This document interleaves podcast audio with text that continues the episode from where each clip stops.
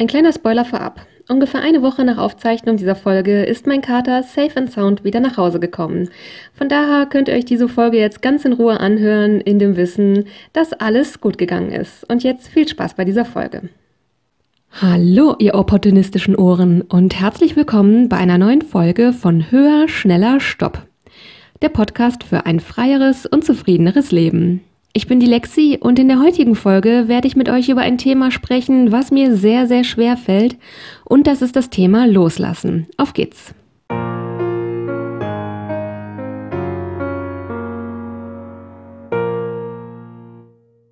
Ja, hallo nochmal und herzlich willkommen. Ich freue mich auch heute wieder sehr, dass ihr dabei seid. Ich habe es im Teaser schon kurz gesagt, es ist ein Thema, was mir sehr, sehr schwer fällt. Es wird heute um das Thema Loslassen gehen. Und das ist auch was, wo ich seit Jahren immer wieder feststelle, dass ich nicht damit allein zu sein scheine, dass das irgendwie so ein schwieriges Thema ist, sondern dass ich auch ganz, ganz viele Menschen kenne, die es super, super schwer finden, im Leben damit konfrontiert zu sein, dass man Dinge oder eben auch, ähm, ja, äh, was man lieb gewonnen hat, loslassen muss, dass es irgendwie eine ganz schwierige Situation ist, mit, bei der man nicht so richtig weiß, wie man damit zurechtkommen soll. Und ich befinde mich gerade in einer Situation im Leben, in der ja das Thema Loslassen mich sehr akut beschäftigt. Das Leben hat mir das einfach so vor die Füße geworfen und ich muss jetzt schauen, wie ich damit zurechtkomme. Ich werde euch gleich ein bisschen genauer erzählen, worum es geht. Davor würde ich gerne noch so ein paar Sachen vorab sagen, was ich da so für Zusammenhänge sehe mit Selbstoptimierung und dem Thema Loslassen. Ich muss dazu sagen, ich finde es irgendwie ganz passend. Durch Zufall ist es so, dass das die 50. Folge ist, die ich von diesem Podcast aufnehme. Ich hatte, glaube ich, schon mal erzählt, dass ich so eine Art Themenspeicher habe. Immer wenn ich eine Idee habe für eine Podcast-Folge, dann äh, setze ich die halt auf diese Liste. Und wenn ich eine Folge aufnehme, entweder ähm, manchmal nehme ich sie ja anlassbezogen auf, so wie heute. Und ähm, ja, aber ansonsten kommt es halt eben auch vor, dass ich gerade nichts aktiv im Kopf habe und dann schaue ich eben auf diese Liste. Und ja, ähm, genau, und dann habe ich eben auch eine Folgenliste, wo ich eben, wenn ich Folgen dann tatsächlich aufnehme, die halt auf die Liste eintrage, einfach damit ich beim Upload halt nicht durcheinander komme. Ich nehme ja immer ein paar Folgen im Voraus auf, so ungefähr vier bis sechs Wochen im Voraus bin ich meistens. Genau, und dann habe ich eben also äh, das, das Thema der heutigen Folge auf die Liste gesetzt und habe gesehen, das ist die 50. Folge und ich finde das irgendwie sehr, sehr passend, weil das eben ein Thema ist, was ich so schwierig finde und was gleichzeitig aber super, super wichtig ist. Und ich möchte vorab auch noch sagen, dass so das Thema Loslassen was ist, womit ich ganz, ganz, ganz am Anfang dieser Reise stehe. Wirklich ganz am Anfang. Ich habe in den letzten Tagen immer wieder darüber nachgedacht, mache ich die Folge wirklich jetzt? Denn ich hatte schon das Gefühl, dass ich genug zu sagen habe, um darüber eine Folge zu machen. Aber ich habe so gedacht, ich habe ja noch gar nichts großartig an Entwicklung zu berichten, weil ich da wirklich so am Anfang stehe und habe mich dann letztlich entschieden, diese Folge trotzdem zu machen, um eben hier genau damit anzufangen. Es wird also auf jeden Fall Follow-up-Folgen geben, wo ich euch an diesem Prozess weiter teilhaben lasse, denn ich glaube wirklich, das Loslassen zu lernen ist auch so ein bisschen so eine Lebensaufgabe. Ja, und ich finde das in der jetzigen Situation auch sehr viel schwieriger, wo ich ja an diesem Punkt bin, wo ich schon ein Stück weit aus der Selbstoptimierung ausgestiegen bin. Ich habe ja manchmal schon darüber gesprochen, in so vielen Dingen macht Selbstoptimierung uns unglücklich und unzufrieden. Warum machen wir das eigentlich? Und komme da ja Stück für Stück dahinter, dass es anscheinend daran liegt, dass die Selbstoptimierung uns im Gegenzug Dinge gibt, die wir von ihr gerne annehmen und deswegen die negativen Dinge in Kauf nehmen, oft die sie in unser Leben bringt. Und da sehe ich im Zusammenhang mit Loslassen auf jeden Fall zwei Dinge, die die Selbstoptimierung mir sehr lange gegeben hat und die dafür gesorgt haben, dass ich nie wirklich lernen musste, loszulassen. Denn ich konnte mich auf diese anderen beiden Aspekte der Selbstoptimierung fokussieren. Und das ist zum einen, was Selbstoptimierung mir immer gegeben hat, ist Ablenkung. In den Situationen, in denen ich eigentlich durch diesen emotionalen Prozess des Loslassens mich hätte durcharbeiten müssen, da konnte ich mich eben aufs nächste Projekt stürzen auf das neu angelegte Bullet Journal oder eine Ernährungsumstellung oder den Sportplan. Ich habe ja schon ganz, ganz viele Beispiele genannt, was alles so Selbstoptimierungsprojekte sind. Ich habe mir dann also das nächste Projekt gesucht und hatte damit eine wunderbare Ablenkung, um mich nicht mit dem Loslassen beschäftigen zu müssen. Und ja, das tue ich ja im Moment nicht mehr oder versuche zumindest es nicht zu tun. Damit fällt diese Ablenkung weg und damit nehme ich gerade eben auch sehr wahr, was ich früher immer so ähm, ja, verborgen habe mit der Selbstoptimierung. Das nehme ich jetzt gerade einfach aktiv wahr und das ist ganz schön anstrengend, um ehrlich zu sein. Und das Zweite, was ich von Selbstoptimierung immer bekommen habe, ist so ein Gefühl von Gewissheit und diese Gewissheit ist letztlich eine Illusion. Aber die Selbstoptimierung hat mir eben vorgegaukelt, dass ich damit wüsste, was kommt. Ich hatte ja das Projekt, was ein festgelegtes Ziel hatte und Etappen und bestimmte Marker oder bestimmte Tätigkeiten, die dazugehört haben. Und damit konnte ich mir selber so das Gefühl geben, dass ich weiß, was kommt in diesem Selbstoptimierungsprojekt. Wie gesagt, auch wenn das eigentlich eine Illusion ist, hat die Selbstoptimierung mir eben ein Gefühl von Gewissheit gegeben. Auch das fällt jetzt eben damit weg, dass ich versuche, daraus auszusteigen. Und das ist eben auch was, Loslassen ist einfach etwas, was sehr, sehr ungewiss ist. Es ist irgendwie so, in solchen Situationen ist das Festhalten schmerzhaft, aber das Loslassen fällt schwer, weil das eben ganz viel Ungewissheit mit sich bringt. Und das ist eben auch was, wo ich ähm, ja jahrelang einfach dafür gesorgt habe, dass ich mich mit dieser Ungewissheit gar nicht befassen musste, weil ich mir mit der Selbstoptimierung halt so ein Gefühl von Gewissheit vorgaukeln konnte. Und so haben sowohl die Ablenkung als auch diese illusorische Gewissheit, die die Selbstoptimierung ge mir gegeben hat, dafür gesorgt, ja, dass ich mich eben nie so richtig damit befassen musste, loslassen, wie geht das eigentlich, wie tut man das und ja, mich überhaupt damit zu befassen. Und deswegen habe ich das gerade eben als ziemlich große Aufgabe vor mir. Nun komme ich also zu dem Anlass, der dafür sorgt, dass ich mich aktuell damit befassen muss mit dem Loslassen. Und das, was jetzt kommt, ist vermutlich für die Katzenbesitzer unter euch so der schlimmste anzunehmende Ernstfall. Ich habe euch ja vor einer Weile erzählt, dass ich ja vor einer Weile einen Kater in mein Leben geholt habe, den ich aus dem Tierheim zu mir nach Hause geholt habe. Und mein Kater ist weg. Zum jetzigen Zeitpunkt ist es so, dass mein Kater vor knapp zwei Wochen an einem lauen Sommerabend zu einem Freigang über Nacht aufgebrochen ist und bisher noch nicht zurückgekommen ist. Und da gibt es einfach nichts anderes dazu zu sagen, als dass das sehr, sehr, sehr schwierig für mich ist. Sollte zu dem Zeitpunkt, wenn diese Folge online geht, wie gesagt, ich nehme ja immer ein paar Wochen im Voraus auf, sollte mein Kater bis dahin zurückgekehrt sein, dann werde ich euch natürlich hier ein Update reinpacken, entweder in die Show Notes oder vielleicht wird es auch noch eine kleine Ergänzung am Ende geben. Ähm, ja, weil ich das halt einfach nicht weiß. Das ist halt einfach das Schwierige bei Freigängern im Sommer. Er ist ein junger Kater im vollen Saft. Der kann, während ich diese Folge aufnehme, in einer Minute nach Hause kommen oder nie wieder und alles dazwischen. Und das ist genau das, was so schwierig ist. Und was für mich auch schwierig ist, ist, dass es halt mein erster Sommer mit meinem Kater ist. Das heißt, ich habe einfach keine Erfahrungswerte. Ich weiß nicht, ob bei diesem Freigang irgendetwas passiert ist, ob er vielleicht Stress oder einen Kampf mit einem anderen Kater hatte und sich deswegen nicht nach Hause traut. Das ist durchaus im Bereich des Möglichen. Es kann aber genauso gut sein, dass er gerade einfach genießt, seine Freiheit zu haben und er deswegen nicht nach Hause kommt ich sag mal, die meisten in meinem Freundes- und Bekanntenkreis, die Freigänger haben, ähm, kommen eigentlich fast alle von deren Katzen nach spätestens zwei Nächten wieder nach Hause. Aber es gibt eben auch Katzen, für die es ganz normal ist, gerade im Sommer regelmäßig Wochen und Monate lang weg zu sein. Und ich weiß einfach noch nicht, in meine, welche Kategorie mein Kater fällt, denn es ist, wie gesagt, mein erster Sommer mit ihm.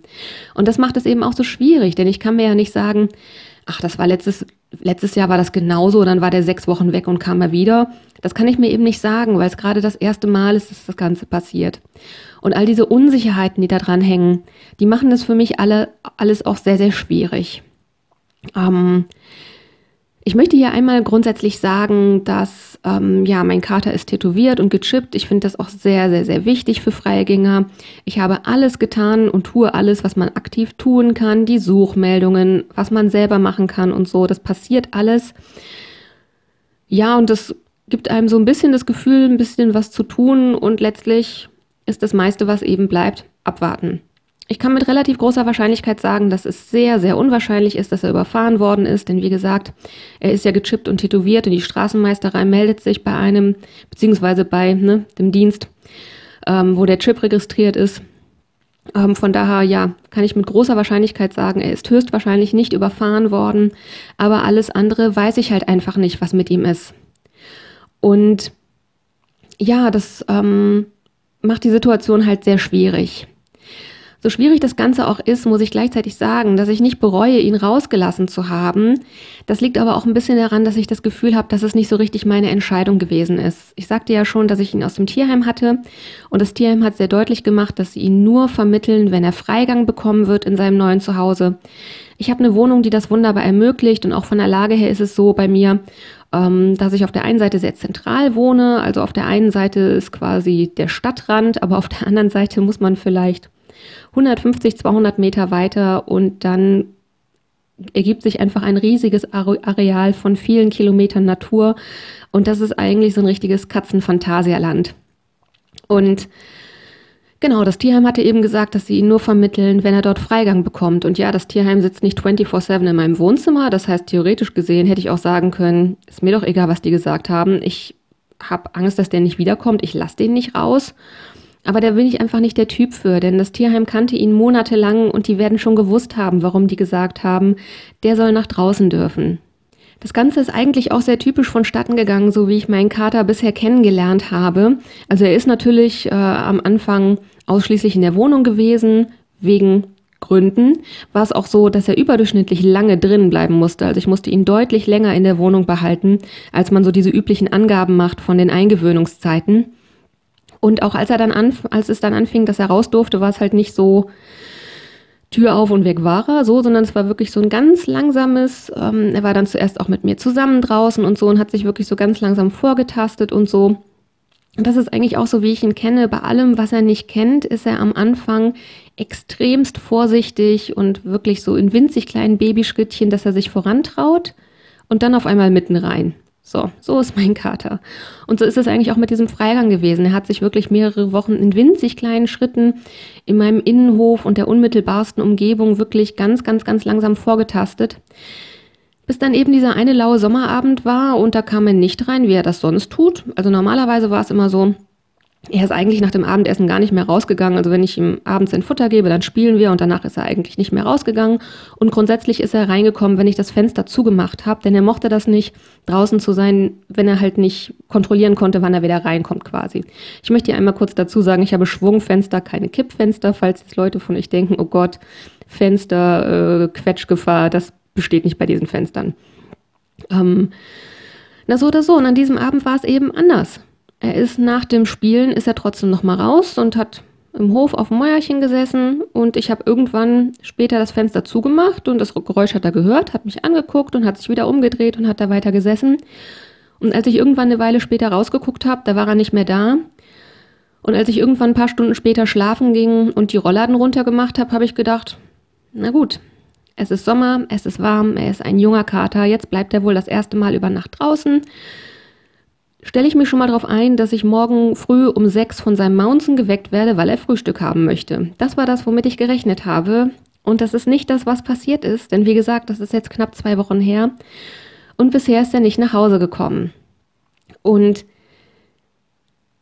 auch wenn ich sage, dass ich nicht bereue, ihn rausgelassen zu haben, das heißt nicht, dass das nicht schlimm für mich ist. Ganz im Gegenteil. Also die erste Woche war wirklich furchtbar. Ich habe die erste Woche jeden Tag mindestens eine Stunde geweint weil ich Angst um ihn hatte, weil ich mir Sorgen gemacht habe und weil ich ihn einfach auch sehr, sehr, sehr vermisse. Das, ja, das kann ich hier nicht abstreiten, dass er mir einfach auch sehr, sehr fehlt. Und so langsam ist es so, dass dieses Warten irgendwie so ein konstantes Gefühl in meinem Leben wird. Ähm, ja, wie gesagt, die erste Woche habe ich mir halt auch einfach extrem viel Sorgen gemacht. Und was sich dann so ein bisschen geändert hat, war so am Ende der ersten Woche, da war ich sehr früh morgens vor der Arbeit äh, bei mir um der Umgebung mit seiner Futterbox, um halt zu kommen und zu gucken, ob er vielleicht kommt. Ne? Morgens ist es ja noch ganz ruhig und so. Und das war einfach ein, ein wunder, wunderschöner Morgen. Und ich sagte ja schon ne, auf der anderen Seite, dass bei mir sehr viel Natur ist von da, wo ich wohne. Und das war die Richtung, in die ich gegangen bin an dem Tag. Also Richtung Katzenphantasialand. Und das war einfach wirklich es war ganz früh morgens, die Luft war klar, es war absolut still, die Stadt war noch nicht erwacht, die Sonne schien, es lag so ein bisschen Nebel über den Feldern und das war echt so, Cat Stevens Morning has broken. Und das war so ein Moment, wo ich dachte, wenn das der Grund ist, warum er gerade nicht nach Hause kommt, ganz ehrlich, dann kann ich das sogar verstehen. Und das war irgendwie so der Moment, der irgendwie so der Anfang war von diesem Gedanken, Ich glaube, ich muss jetzt versuchen, anzufangen, loszulassen. Und das ist gleichzeitig natürlich sehr, sehr schwierig, denn ich weiß ja nicht, wann und ob er wiederkommt. Und das macht die ganze Sache wirklich, wirklich schwer. Denn es ist irgendwie anders als die Trauerprozesse, die ich bisher so kenne. Und das habe ich halt das eine oder andere Mal in meinem Leben schon, schon erlebt. Das ist ja einfach so, ich sag mal, das ist final und abgeschlossen und da muss man versuchen, irgendwie seinen Umgang damit zu finden. Diese Art von Trauerprozess, die kenne ich. Das, in dem ich jetzt drin stecke, ist halt diese Situation, dass ich auf der einen Seite versuchen muss, ihn loszulassen, weil ich halt keinen Einfluss habe auf die Situation, wie sie jetzt ist. Und gleichzeitig natürlich auch die Hoffnung da ist, dass er halt zu jedem Zeitpunkt wieder da sein kann. Und dieser Zwischenzustand ist ehrlich gesagt auch sehr, sehr schwer auszuhalten. Im Zusammenhang damit hat es letzte Woche einen Gedanken gegeben, der mir immer wieder in den Kopf kam. Und ähm, ja, das hatte so ein bisschen damit zu tun, wir, also der Zeitpunkt, wo ich jetzt diese Folge aufnehme, ist ungefähr zur Jahresmitte. Wie gesagt, die wird erst was später online gehen. Aber ich hatte die letzten Wochen immer wieder mal darüber nachgedacht. Ich hatte ja zum Jahresanfang so eine Folge gemacht, was ich mir fürs Jahr wünsche und was mein Wort fürs Jahr ist. Und da hatte ich darüber nachgedacht, ob es Sinn macht, zur Mitte des Jahres ungefähr eine Update-Folge zu machen. Ich habe mich letztlich dagegen entschieden, weil ich gedacht habe, es ist ja nicht so, also so Halbjahres-Update-Folgen kenne ich eigentlich hauptsächlich von Leuten, die wirklich so, ich sag mal, so eine Art Jahresprojekt haben. Und es ist, ist ja genau das nicht, ähm, mit dem Versuch aus der Selbstoptimierung auszusteigen. Deswegen habe ich den Gedanken letztlich wieder verworfen. Das hat aber dafür geführt, dazu geführt, dass ich mich mir einfach nochmal bewusst in den Kopf gerufen habe, was ich euch damals erzählt habe. Und dass mein Wort für dieses Jahr, was mich gefunden hat zum Jahreswechsel, dass das Liebe ist. Und dass ich damit gerechnet hatte, genauso wie im Jahr davor, da war mein Wort ja Heilung und das hat ganz unerwartete Sachen für mein Leben gebracht. Und so habe ich auch dieses Jahr zum Jahreswechsel damit gerechnet, dass auch dieses Wort Liebe als Wort des Jahres wahrscheinlich Dinge mit sich bringen wird, mit denen ich gar nicht gerechnet habe. Die, der eine Aspekt davon, das hatte ich euch äh, schon mal erzählt in de, einer der Folgen, in der ich über Schönheit gesprochen habe, war dieses, dass ich festgestellt habe, dass ähm, ja, dass ich mit diesem Wort Liebe auch so auch so in mein Leben gebracht habe, dass ich mich dieses Jahr viel mit Akzeptanz beschäftige. Denn auch wenn Liebe mehr ist als Akzeptanz, ist Akzeptanz zwingend ein Teil von Liebe. Es gibt keine Liebe ohne Akzeptanz.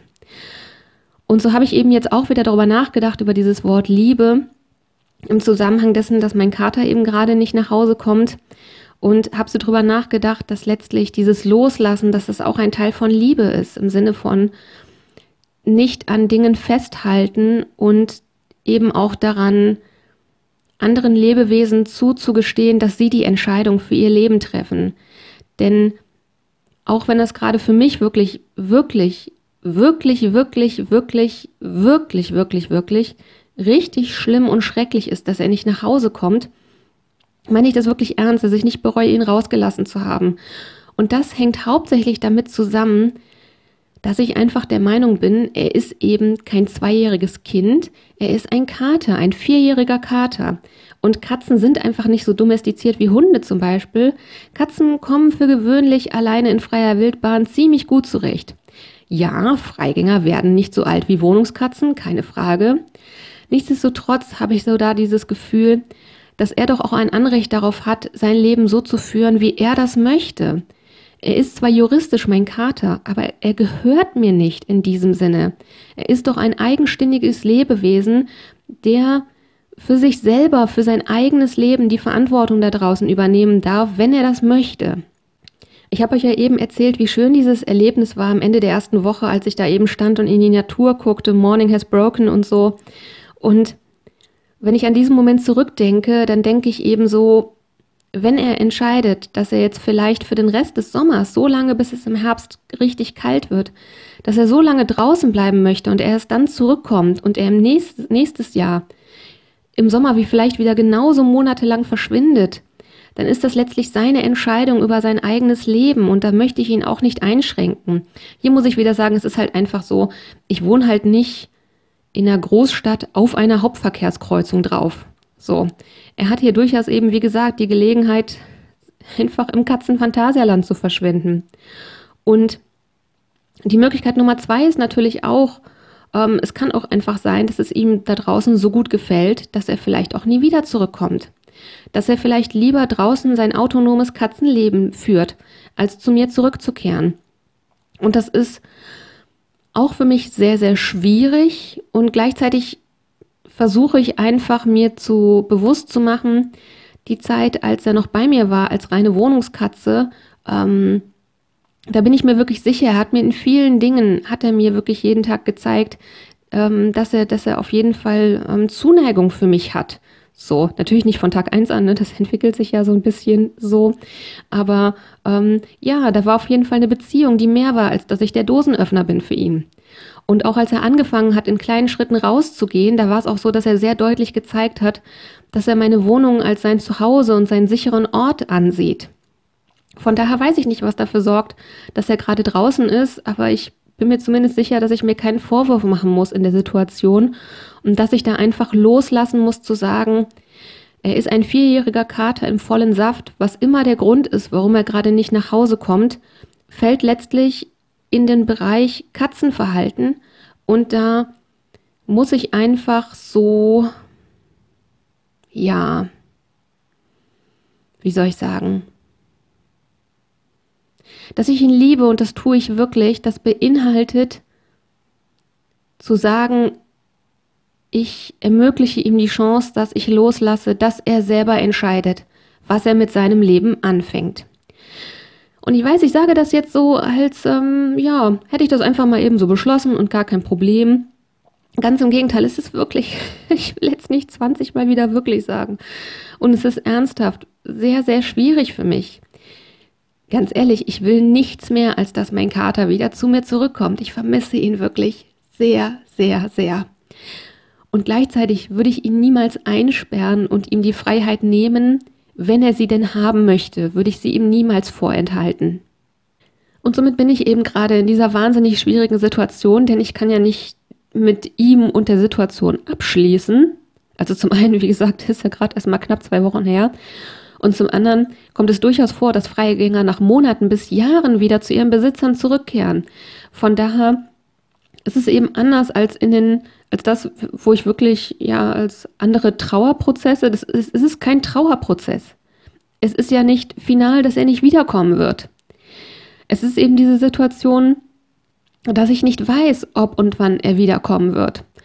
Und es bringt natürlich auch Traurigkeit mit sich und es ist eine andere Traurigkeit als die Traurigkeit über so etwas Abgeschlossenes. Und es bringt eben auch sehr viel Unsicherheit mit sich und in der Luft hängen und abwarten. Und ja, von daher weiß ich halt auf der einen Seite, ich werde nicht in ein paar Wochen und sicherlich auch nicht in ein paar Monaten damit abschließen und mich damit abfinden, dass er nicht wiederkommt. Und gleichzeitig weiß ich, ich kann jetzt auch nicht mein Leben darauf auslegen, dass ich monatelang nichts tue, als auf meinen Kater zu warten. Das geht eben irgendwie auch nicht. Irgendwann, egal ob man es will oder nicht, gibt es einfach irgendetwas in einem selber, was sich in Bewegung setzt und so ein Stückchen weitergeht im Sinne von, das Leben fängt dann an, wieder Stück für Stück und mehr und mehr seinen Gang zu nehmen. Ohne eben, und das ist genau das Schwierige, ohne eben das vorherige abschließen zu können. Das heißt, die Frage bleibt offen und gleichzeitig geht das Leben irgendwie weiter und das ist ein ganz, ganz, ganz komischer Zustand, der letztlich genau das ist, nämlich loslassen. Der letztlich genau das ist, zu sagen, ich kann nicht damit abschließen, ich kann nicht sagen, was kommt. Alles, was ich gerade tun kann, ist zu versuchen, mich reinfallen zu lassen in diese Situation und ja, loszulassen. Und das ist was, ich hatte euch ja am Anfang erklärt, was mir sehr, sehr schwer fällt, was ich nicht besonders gut kann, was ich auch nie so richtig gelernt habe. Ob und wie ich das machen kann, weiß ich noch nicht. Ich glaube, es gibt auch keine Anleitung oder Blaupause, wie man lernt loszulassen. Was ich gerade als ersten Schritt versuche und versucht habe jetzt in den letzten beiden Wochen, ist, dass ich einfach versuche, bewusst wahrzunehmen, wie es mir geht, welche Gefühle dabei hochkommen und mich von denen eben nicht abzulenken mit Selbstoptimierung oder anderen Dingen und da einfach, einfach, oh Gott, das ist echt nicht einfach, es ist schwer. Ähm, und eben gerade nichts anderes zu tun, als wahrzunehmen, was das in mir hervorbringt und dieses Gefühl so sein zu lassen, wie es ist. Nicht zu versuchen, mich abzulenken oder es verändern zu wollen. Und es gibt die Momente am Tag, da bin ich traurig und weine und es gibt die Momente am Tag, da habe ich Angst um ihn oder mache mir Sorgen. Es gibt die Momente am Tag, das ist die letzten Tage immer morgens gewesen und hat dann auch einige Stunden eingehalten. ist einfach so ein Gefühl von nervöser Unruhe im Bauch. Und es gibt die, die Momente am Tag, wo ich einfach zwei, drei Stunden was anderes mache und nicht so viel darüber nachdenke, wo das Warten auf ihn eher so ein, ja, so ein halber Gedanke im Hinterkopf ist und einfach zu versuchen, achtsam zu sein, die Dinge wahrzunehmen und nicht zu versuchen, sie zu ändern, sondern sie wahrzunehmen und sie so sein zu lassen, wie sie sind. Das ist gerade das, was ich versuche als Schritt eins im Loslassen, wahrnehmen und es so sein lassen. Und das ist dann auch bis hierhin alles, was ich euch erzählen kann über den bisherigen Teil der Reise, das mich gerade beschäftigt, wahrnehmen und es so sein lassen. Und das ist, ehrlich gesagt, sehr, sehr, sehr schwierig. Es wird, wie gesagt, dazu auf jeden Fall Follow-up-Episoden geben. Ich werde euch auf jeden Fall Bescheid geben, wenn ich herausfinde, was der zweite Schritt im Loslassen ist, der, der kommt nach dem Wahrnehmen und es so sein lassen oder ob es überhaupt andere Schritte gibt. Ich habe keine Ahnung. Es ist auf jeden Fall etwas, was echt sich schwer anfühlt. Loslassen ist ja etwas, was man passiv tut und gleichzeitig ist es so, so anstrengend und es kostet so viel Energie. Ich möchte zum Schluss noch einmal kurz sagen, bevor ich zum Ende komme, ähm, falls es in dieser Folge komische Klopfgeräusche hier und da gegeben hat, ich habe nicht so richtig drauf geachtet, es ist die eine oder andere Träne gerollt beim Aufnehmen dieser Folge und die ist auf meinen Spuckschutz runtergetropft und ja, falls das Geräusche gegeben haben sollte, entschuldigt bitte. Äh, das hatte ich zu Anfang nicht bedacht, als ich das Setup hier gemacht habe. Und ja, das ist der Punkt, an dem ich gerade stehe zu wissen, es gibt nichts, was ich aktiv tun kann, um dafür zu sorgen, dass er nach Hause kommt. Ich kann nur warten und es gibt keinen Endpunkt fürs Warten, weil ich ja nicht weiß, was mit ihm ist und ich kann nicht bis in alle Ewigkeit warten und ich weiß nicht, was damit wird. Und dieses Ich weiß nicht, was damit wird, zu versuchen zu akzeptieren, im Sinne von die Situation, wie sie jetzt ist, in dieser Situation loszulassen. Zu diesem Thema würden mich natürlich sehr, sehr, sehr eure Meinungen freuen. Von daher, wenn ihr Fragen habt oder Feedback oder andere Themenwünsche oder auch andere Erfahrungen mit dem Thema Loslassen, was ich wirklich so, so wichtig finde. Wir sollten wirklich normalisieren, übers Loslassen zu sprechen. Und ihr wärt bereit, darüber in einer Interviewfolge mir zur Verfügung zu stehen und mir eure eigenen Erfahrungen damit zu schildern. Das fände ich wirklich super, super schön und wertvoll. Wenn das für euch in Frage kommt, dann schreibt mir gerne eine E-Mail an die Mailadresse höher, schneller, stopp mit OE und als ein Wort geschrieben. Also höher, schneller, stopp at web.de und das findet ihr wie immer natürlich auch in den Shownotes verlinkt. Und weiterhin würde ich mich sehr, sehr, sehr freuen, wenn ihr mir eine Bewertung dalasst und den Podcast abonniert. Und jetzt habe ich zum Schluss wie immer noch das Zitat für euch, um euch mit einer hoffentlich passenden Intention in diese Woche zu entlassen. Und dieses Zitat wird, glaube ich, für mich auch so ein bisschen das Thema für die nächsten Wochen für mich selber werden. Und so lautet das Zitat für das Ende der heutigen Folge wie folgt. Loslassen kostet weniger Kraft als festhalten und dennoch ist es schwerer. In diesem Sinne, passt gut auf, was ihr euch in euren Kopf packen lasst. Bis nächste Woche und take care. Eure Lexi.